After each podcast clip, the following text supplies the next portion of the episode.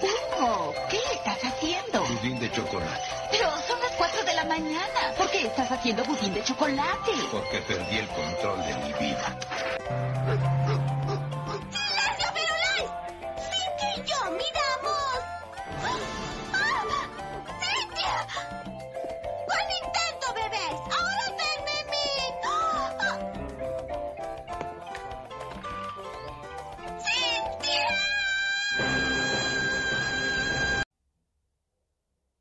Oli, oli, ¿cómo están el día de hoy? Día viernes, espero que estén muy bien.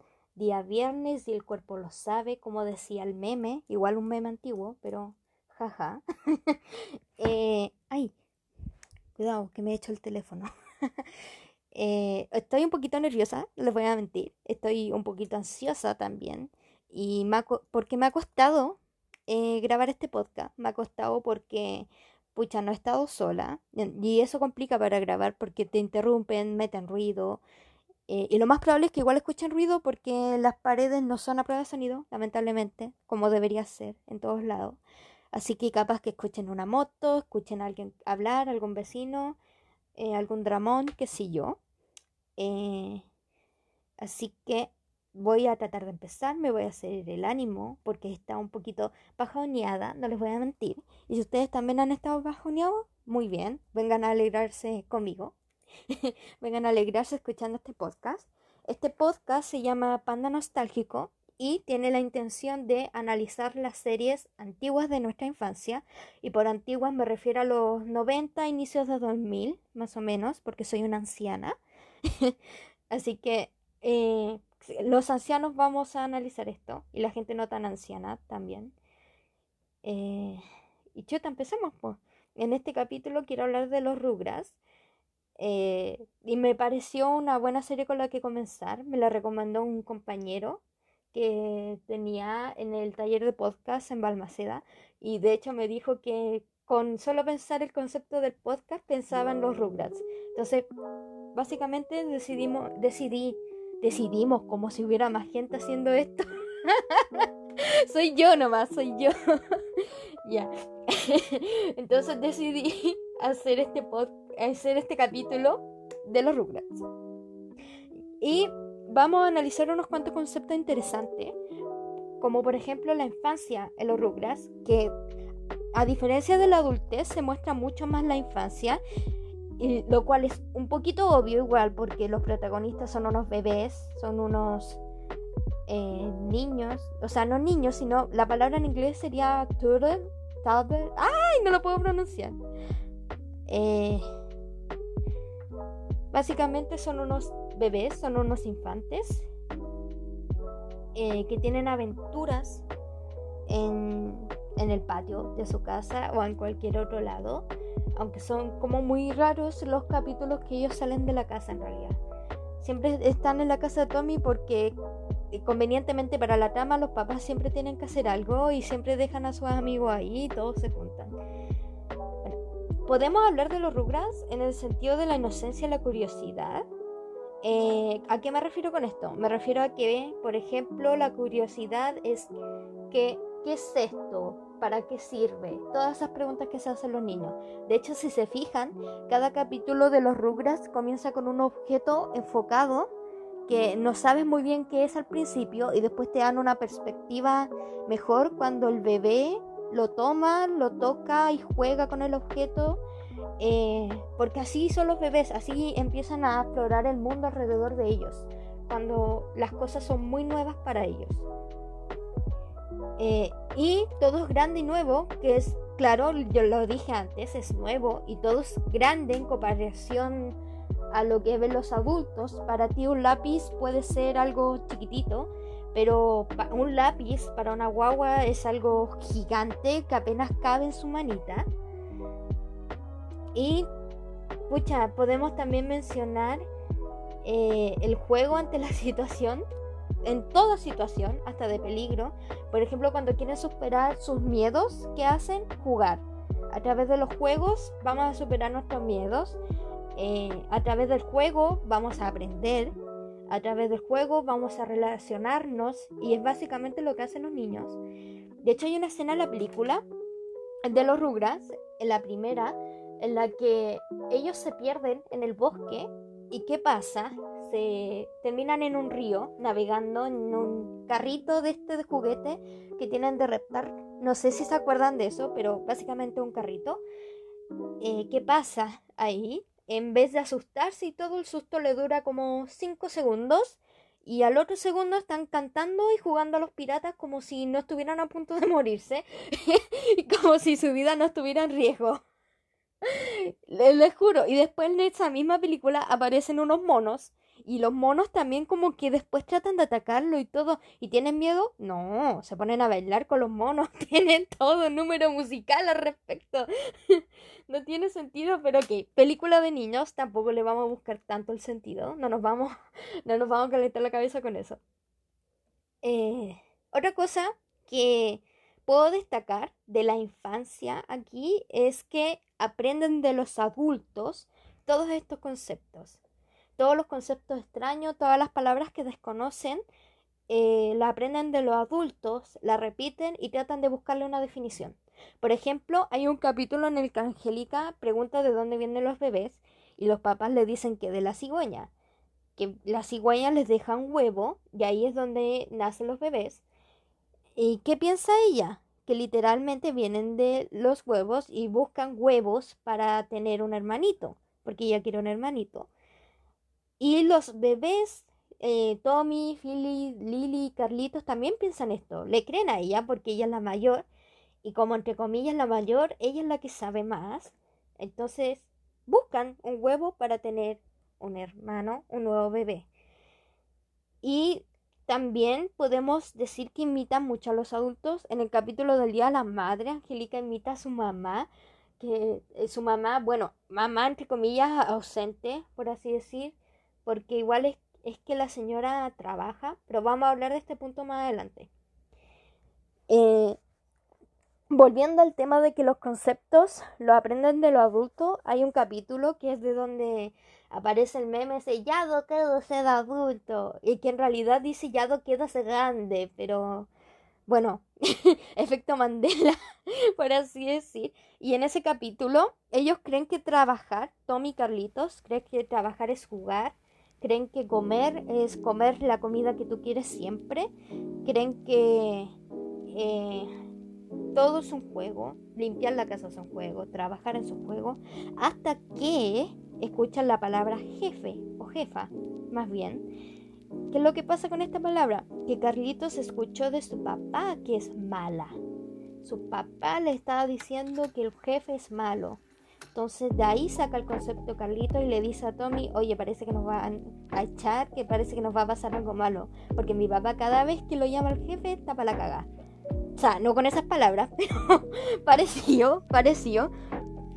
Entonces ahí es cuando empieza a derrumbarse esta ilusión de que la adultez es una maravilla y un concepto de libertad asombroso. Eh, sí, también podemos hablar de eso después, eh, que me lleva a pasar a la adultez este concepto maravilloso de adultez y todo se rompe. Y se rompe pronto para nosotros y los adultos ahí lo reflejan. Por ejemplo, en el chiste que yo puse al principio como tráiler, se refleja caleta. Y hay un capítulo que hasta el papá de Tommy quiere ir a trabajar. O sea, lo mandan a trabajar, no es que él quiera, porque él no quiere, a una oficina eh, porque está en falta de plata. Y entonces el tipo que hace le dice a Tommy, adiós Tommy, tu papá va a ser un esclavo corporativo y capitalista y qué sé yo. Pero le dice así, es cuático. Eh, y también les puedo decir que por lo general no los muestran mucho, si los muestran, lo muestran haciendo cosas no tan interesantes, por así decir. Eh, cosas de adulto realmente trabajan o están limpiando o están tomando un café y galleta y todo. Eh, lo que sí llama la atención son sus discusiones más de adulto. Y ahí pasa algo curioso que les voy a comentar, que es cuando tú eres adulto y ves los rugras, le pones atención a los adultos. Cuando tú eres guagua o niño y ves los rugras, tú les pones atención a las aventuras de las guaguas. Porque son más interesantes para ti. Y cuando tú eres adulto te interesan más los chistes que se tiran los adultos, los chistes estos ácidos y oscuros sobre la adultez y que la vida es una mierda. Porque uno se siente en el fondo un poquito identificado. Porque es verdad, a esta altura ya. Hashtag ya no queda ser adulto. Eso va a ser la frase del día. Va a ser la frase del podcast, mejor dicho. Ok.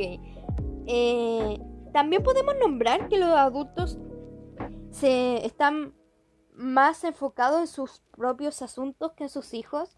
Y por asunto me refiero a las responsabilidades. A pesar de que sus hijos eh, son como su responsabilidad, pasan como no tan a primer plano. Primer plano es trabajar. ¿Para qué? Para generar plata. ¿Por qué? Porque si no, no subsistes. No, ay, no subsistes. Perdón. y eso es parecido a la vida real. Eh, y es cuático. Y yo les voy a comentar esto como hija única, pero cuando tú eres hijo único, es cuático porque no tienes una compañía amiga, entre comillas, según yo, sí. Eh, no sé, no es que yo, yo me crié con varios de mis primos, pero no era que los vieras todos los días, eran más que nada como el fin de semana, cumpleaños, navidades, qué sé yo. igual me entretenía, pero no era lo mismo que cuando tú estás solo en la casa y un adulto se tiene que enfocar en sus cosas de adultos en vez de enfocarse en un niño. Y es complicado, es complicado porque los niños necesitan mucha atención. No tengan hijos, como moraleja, no tengan hijos porque es mucha pega.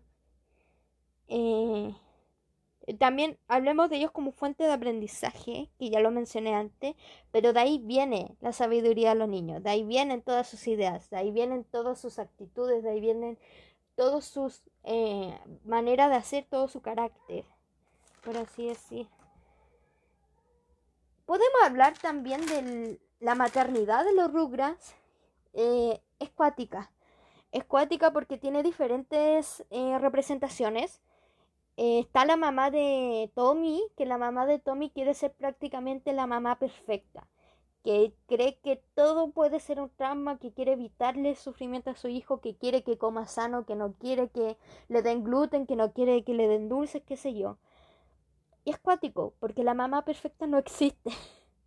y les voy a decir esto, yo creo que cuando tú tienes hijo, eh, tienes que estar preparado para ser padre y eso incluye ir a terapia. ¿Por qué? Porque si no les va a, pasar tu enfermedades mentales y tu trauma a tu hijo.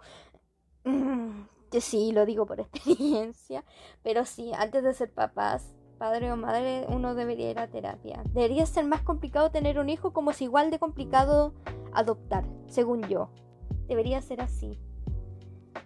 Eh, bueno, también está la mamá de Carlota, que es como les decía, la mamá ausente trabajadora. Y no es que ella quiera ser realmente ausente, sino que ahí hay una intención de que tiene que trabajar porque si no, la familia no subsiste. No es que ella no quiera estar presente, por así decir. Y de hecho, me da lata porque muy pocas veces hay eh, muy pocas veces hay una oportunidad en, en, el que le da más tiempo a Angélica, a su hija, en vez del trabajo.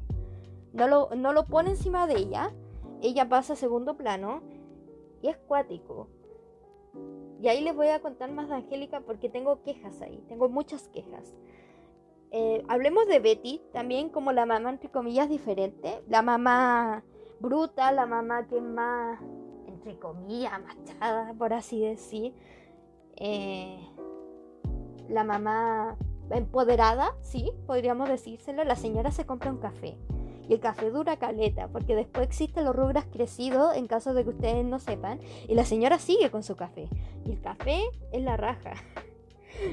Muy bien. Eh, Betty, entonces, como les decía, la mamá diferente, la mamá que sabe lo difícil que es mamá, no niega que es difícil ser mamá, le encantan sus hijos, le encanta ser mamá, pero no por eso oculta que es cansador, no por eso oculta que es eh, agotador tener hijos, que es difícil tener hijos y sobre todo gemelos. Entonces, ella no lo niega. Igual eso lo hace bacán, eso lo hace como la representación entre comillas más real de mamá acá la mamá que todas intentan, que es la mamá que intenta, que sabe que no es perfecta, pero lo intenta, intenta a su manera ser perfecta, a su manera criar a sus hijos. Básicamente. Eh, y como les decía, en defensa de Angélica le voy a poner a esta parte. ¿Por qué? Porque el otro día me puse a revisar en Facebook cosas de los Rugrats y la cantidad de comentarios de odio a un personaje inexistente que más encima es una niña como de cinco años me superó. Me superó mucho. ¿Por qué? ¿Por qué la gente espera que una niña de cinco años y encima inexistente se comporte acorde a la moraleja que tiene un adulto? No lo entiendo. ¿Ustedes lo entienden o no? Porque yo no. A ver, partamos con parte. Partamos por parte. Tiene padre ausente esta niñita. La mamá por el trabajo, el papá también por el trabajo, y el papá el que la cuida más, de hecho. Y si uno se fija, es más fácil regalarles cosas a ella. Por ejemplo, si se pone a llorar, ah, ya, yo te compro un helado, te compro una muñeca, te compro una pelota, lo que tú queráis. En vez de lidiar con lo que ella está sintiendo, en vez de lidiar con el capricho que está diciendo y explicarle, en vez de lidiar con eso, es más fácil comprárselo. ¿Qué pasa ahí? Se crea un apego material y a esto me lleva a decirles, a hablarles de Cintia. ¿Se acuerdan de esta muñeca? De esta muñeca que tenía el pelo cortado y estaba para la cagada. Esa era yo. Yo también le cortaba el pelo a mis muñecas, no lo voy a negar. La sufrían conmigo mis pobres Barbie. Eh, ¿Qué pasa ahí? Crea un apego a esta muñeca ella. ¿Por qué? Porque es el apego de cariño. Es algo positivo que la han estado reforzando sus papás. Y es por eso que lo material va por encima del cariño según ella. Porque es el ejemplo que le dan sus papás. El trabajo está encima de ti, porque el dinero está encima de ti y lo material está encima de ti. Es más fácil regalarte cosas que eh, lidiar contigo y es más fácil regalarte cosas para que te quedes callada. Básicamente. Eso le están diciendo. Es el ejemplo que tiene ella. Eh, y el, podemos hablar del el mucho adultocentrismo que tiene esto y la competencia fomentada. ¿En qué sentido la competencia fomentada? Hay un capítulo en el que Angélica compite con Susie sobre quién es la mejor. Y Angélica quiere ser la mejor porque la mamá le fomenta ser la mejor. Ella tiene que ser la mejor porque si no, no va a ser exitosa en la vida. No necesariamente tienes que ser el mejor en todo. No necesariamente tienes que ser el mejor en algo. Lo que es lo importante es ser feliz en esta vida, según yo eso es lo que decimos todos, pero anda a saber, no sé, que nadie tiene realmente la respuesta a esta pregunta tan ambigua, por así decir. Pero la competencia no es sana, porque nunca vas a ser suficiente, nunca te vas a sentir suficiente mientras más compitas. Ganas el primer lugar y luego qué? Tienes que competir de nuevo, tienes que ir de nuevo a la carrera, tienes que pasar por todo lo mismo. Y es cuático, es agotador, yo creo. No sé, ya. Hablemos del adultocentrismo también en los Rugrats. Y esto se ve caleta. Se ve mucho. ¿En qué sentido? En el sentido de que, por ejemplo, Angélica es a propósito, es hecha como el estereotipo de niña que te tiene que caer mal. ¿Por qué? ¿Por qué necesariamente tiene que ser un personaje odioso? O bueno, también esto puede ser más la perspectiva de la gente porque solo no se comporta acorde a lo que un adulto quiere. No se comporta así como la niña tierna y dulce y que comparte y todo. No. No, ni siquiera los adultos son así. Ni siquiera los adultos son tan, tan dulces, ni siquiera son tan amables, ni siquiera te van a compartir todo. Y, esto quiero que se lo graben. Si tú a un niño lo obligas a, a compartir, ¿por qué tienes que compartir lo que él no quiere compartir? Si yo te pido tu celular y no te conozco casi nada, ¿me vas a querer pasar tu teléfono? No, si no me quieres pasar tu teléfono está bien. Lo mismo con el niño, si no quiere pasarle la muñeca, si no quiere pasarle la pelota, está bien, porque es de él y no tiene por qué prestarle sus pertenencias a alguien. Puede prestarle otra cosa, sí, pero si él no le quiere prestar esa cosa en específico, no lo obliguen. Uy, siento que me estoy desticando. estoy teniendo una epifanía. una revelación sobre lo mal que fui criada. Me estoy riendo para no llorar, que quede claro. Ay, no sé si cortar esta parte, pero no, porque es tragic and comic. ya, perdón. Like si también te criaron mal. Yo creo que a toda la generación Z nos criaron mal, loco. Toda la generación Z tuvo padres con trauma que venían de sus padres y se creó toda una cadena. ¡Qué terrible! ok, ya me controlo. Puta, que estaba diciendo? Ay, sí, sobre el adultocentrismo. Sí, en- básicamente no hay que esperar comportamientos adultos en un niño. Y esto también me lleva a que en la película Tommy le dicen que se tiene que hacer responsable de su hermanito, de Dil. Esto yo lo voy a decir desde mi privilegio de hija única, que quede claro, por si me quieren corregir, me quieren pegar una cachetada virtual, que si yo, pero está bien. Si lo quieren hacer, háganlo. Pero no tienen por qué los hermanos mayores hacerse cargo de sus hermanos chicos. No tienen por qué ser la responsabilidad del hermano mayor. El hermano mayor no tiene por qué criar a sus a, a esos hermanos como si fueran suyos. Y si, y si alguien aquí que está escuchando esto pasó por eso, lo siento mucho, pero no debió ser así. No, ah, también era un niño, una niña o un niñe, y no debieron haberte tirado un bebé también para criarlo y cuidarlo. Esa era responsabilidad de tu papá y de nadie más. Es así de simple. Es cuático que a un niño, eh, como se le ve a Tommy, yo creo que en la situación de a lo mejor muchas de estas personas tienen que dejar a su- de lado eh, cosas que les gustan, sus juguetes, porque los tienen que compartir. Y ahí lo mismo que yo les dije antes, que los niños no tienen por qué compartir lo que ellos no quieren compartir. Eh, también tener que dejar de lado tus amistades por tener que cuidar a tu hermano, que a Tommy le pasa y sus amigos después lo dejan botado y es muy cuático esa escena, porque se enoja con su hermano, se enoja consigo mismo, se enoja con sus amigos y está enojado con todo. ¿Por qué? Porque no es justo que él tenga esta responsabilidad y me da rabia que la película romantice el hecho de que él al final diga, ¿sabes qué? Si es mi hermano y tengo que hacer malabares